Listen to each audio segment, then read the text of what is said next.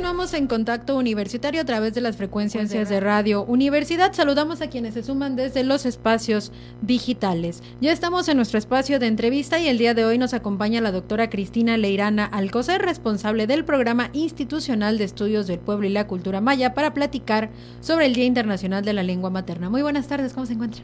Buenas tardes, muchas gracias por este espacio para difundir las actividades que vamos a tener por un manquinal más igual Día Internacional de la Lengua Materna. Pues bueno, sabemos que este día se celebra este próximo 21 de febrero y se han preparado, como bien menciona, diversas actividades para la comunidad universitaria y público en general. ¿Nos puede platicar un poquito qué es lo que se va a tener?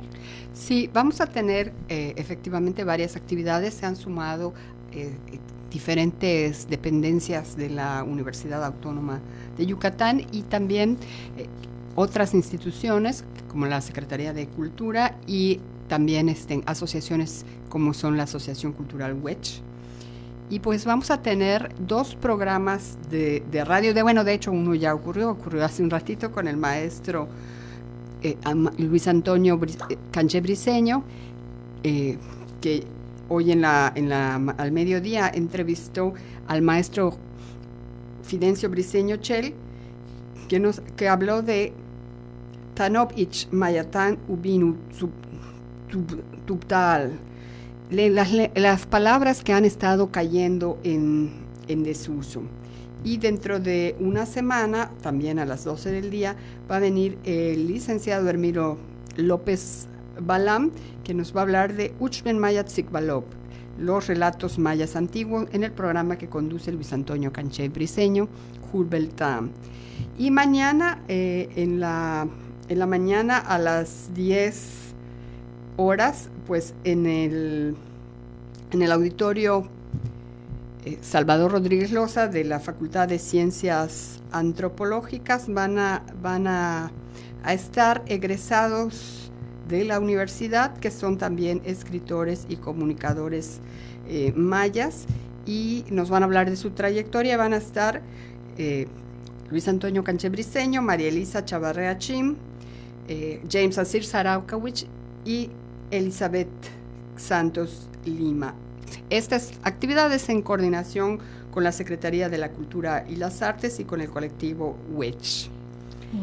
Y después también, eh, siempre mañana martes, en la Facultad de Enfermería, el doctor Saúl Maywitz coordina Kaitukulop Balcheop, una lotería de animales. Esto va a ser en el audiovisual, en la sala de videoconferencias de la Facultad de Enfermería, de la Facultad, perdón, valga la redundancia, de la Facultad de Enfermería, en, en la sala audiovisual. Ahí van a poder jugar lotería de animales para repasar cómo se nombran estos los animales de nuestra región en lengua maya. Y el miércoles este, en Huapic, en el, la unidad académica de bachillerato, de bachillerato con interacción comunitaria, eh, va a haber una exposición, Uyochelop Mayamiatzil, Yetel Mayatán, Tincajal, Yetel Tincushtal.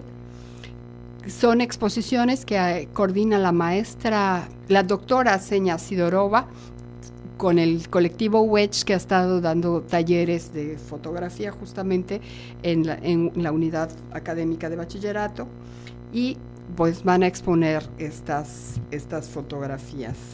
¿Estas fotografías fueron eh, tomadas por estudiantes de la unidad? Sí. ¿Desde cuándo impartieron estos talleres? ¿O, bueno, el colectivo Wedge tiene ya varios años trabajando con los estudiantes del bachillerato en interacción comunitaria en el UABIC.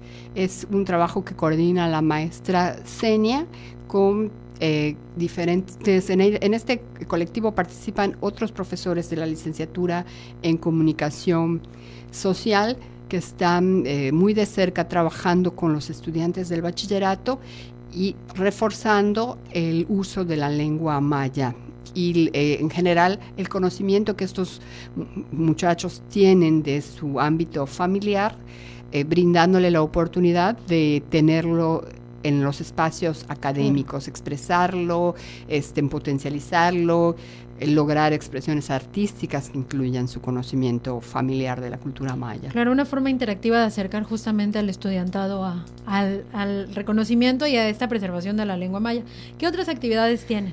La eh, maestra Lorena Porras Suárez en la Facultad de Química va a tener una serie, un ciclo de, relatos tradicionales mayas a, través de Guiñol. Eh, esto va a ser en la Facultad de Química, son varias funciones, empieza el lunes 26, ese día hay dos funciones, a las ocho y media y a las once y media, el martes 27 a las 10 de la mañana, el miércoles 28 a las once y media, el jueves 29 a la una de la tarde y el viernes primero de marzo a las 10 eh, de la mañana. Son las funciones de Teatro Guiñol que coordina la maestra Lorena Porras en la Facultad de, química. A los interesados se les invita a acercarse, pues hay varios eh, horarios y ojalá que se sumen a estas actividades. Y el, al día siguiente, el miércoles 27, tenemos otra eh, mesa panel, siempre en la Facultad de Ciencias Antropológicas, Mayatán, Utsapsal, Ucansal, Utak Muktal.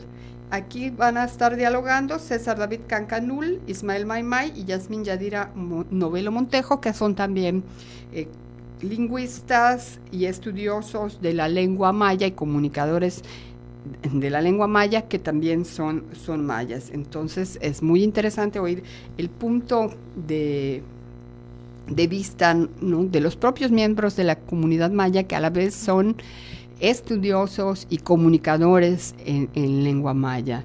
Es, bueno, es como aportamos nuestro granito eh, de, arena en el programa institucional de estudios del pueblo y la cultura maya, promoviendo y propiciando eh, la difusión de los eventos que diferentes eh, dependencias, colectivos, instituciones, ¿no? tenemos en torno a, a la cultura maya para promover el uso y la visibilización de la lengua, de la lengua maya. ¿Cuál es justamente el panorama de la lengua maya actualmente en el Estado y cómo ve justamente a las nuevas generaciones acercándose a este tipo de actividades? ¿Cuál ha sido su recepción? ¿Cómo los notan? Yo creo que están muy interesados, yo creo que las generaciones intermedias, digamos, gente a lo mejor un poco más joven que yo, pero no tan jóvenes, que han tenido la oportunidad de estudiar y de reflexionar en torno a su propia cultura y que, la vivieron en la infancia, pero que también han tenido la oportunidad de estudiarla académicamente, están logrando revitalizarla y llevarla a las generaciones más jóvenes. ¿no? Ahorita hay unas interesantes proyectos, yo diría que ligan lo académico con lo personal, ¿no? Yo he visto en las redes, por ejemplo, un caso muy llamativo, muy hermoso, que es el caso de la comunicadora Yasmín Novelo, que aparte de bueno, ella canta en lengua maya, ella ha estudiado un doctorado sobre sociolingüística, pero también eh, ha aportado mucho en cuanto a la crianza en lenguas, eh, en, un entorno multilingüe, ¿no? A su hijita la cría en inglés, en maya y en español. Y bueno, como dicen las feministas, lo personal es político. Y he visto, no solo el caso de Yasmina, en las redes he visto otros casos de eh, intelectuales mayas que ahora están promoviendo eh, eh, la crianza en la, lengua maya, que esto me parece muy importante en los 80, o sea, hay una generación, no sé, gente que ahora tal vez tendrá como 30, entre 25 y, y 35 años, no en todos lados, ¿no? Pero yo pude constatar hace ya varios años, hace como 20 años, que había una generación, en ese momento eran niños, que son los que ahora calculo tendrán entre 25 y 35 años, a los que sus padres no les habían enseñado maya porque había una, bueno, hubo una política desde el siglo, desde la colonia, eh, acentuada tal vez con el liberalismo del siglo XIX, de discriminación lingüística que, fue incluso política educativa, política institucional y que aunque luego se desterró de manera oficial, en la práctica siguió vigente mucho más allá ¿no? de, lo que oficialmente este, eh, se reconoce, ¿no? porque ya en, en las leyes ya se había desterrado esta práctica, pero el, en, digamos, en los hechos seguía vigente, porque como era gente que así la habían formado, así hacía su práctica docente, eh, digamos, arrinconando, prohibiendo, castigando el uso de la lengua. Entonces a mí me tocó ver en Jují durante una observación que, que yo hacía justamente para una investigación sobre políticas educativas, que había una generación de niños a los que no les habían enseñado sus padres eh, hablar maya, justamente porque no querían que los discriminaran. Sin embargo, ha habido prácticas eh, que han tratado de, digamos, revertir esto, ¿no? Hubo un proyecto muy interesante de Feliciano Sánchez Cham, que él eh, tenía una asociación que se llamaba Miatzir Maya, Asociación Civil, donde se dedicó a trabajar con niños, igual con niños de primaria, dándoles talleres de apreciación literaria y de creación, y los invitaba eh, a que conversaran con sus abuelitos, porque estos niños no habían eh, sido enseñados a hablar en lengua maya.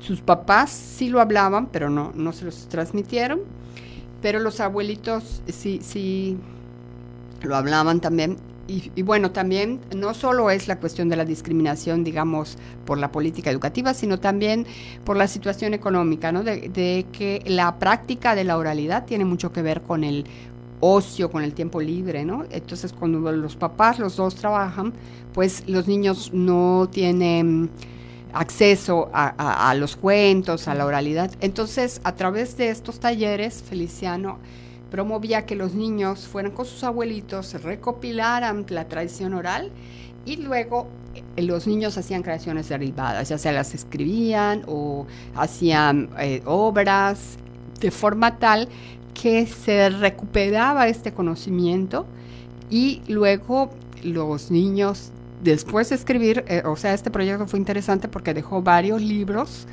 como 10, creo, o 12 libros fueron resultado de este proyecto, pero además los niños representaban estas obras que volvían a la oralidad, los abuelitos veían cómo sus nietos eh, representaban o contaban estas historias y pues se, se volvía, digamos, a, poner en movimiento la, la, oralidad, ¿no? la transmisión de padres a hijos, a nietos.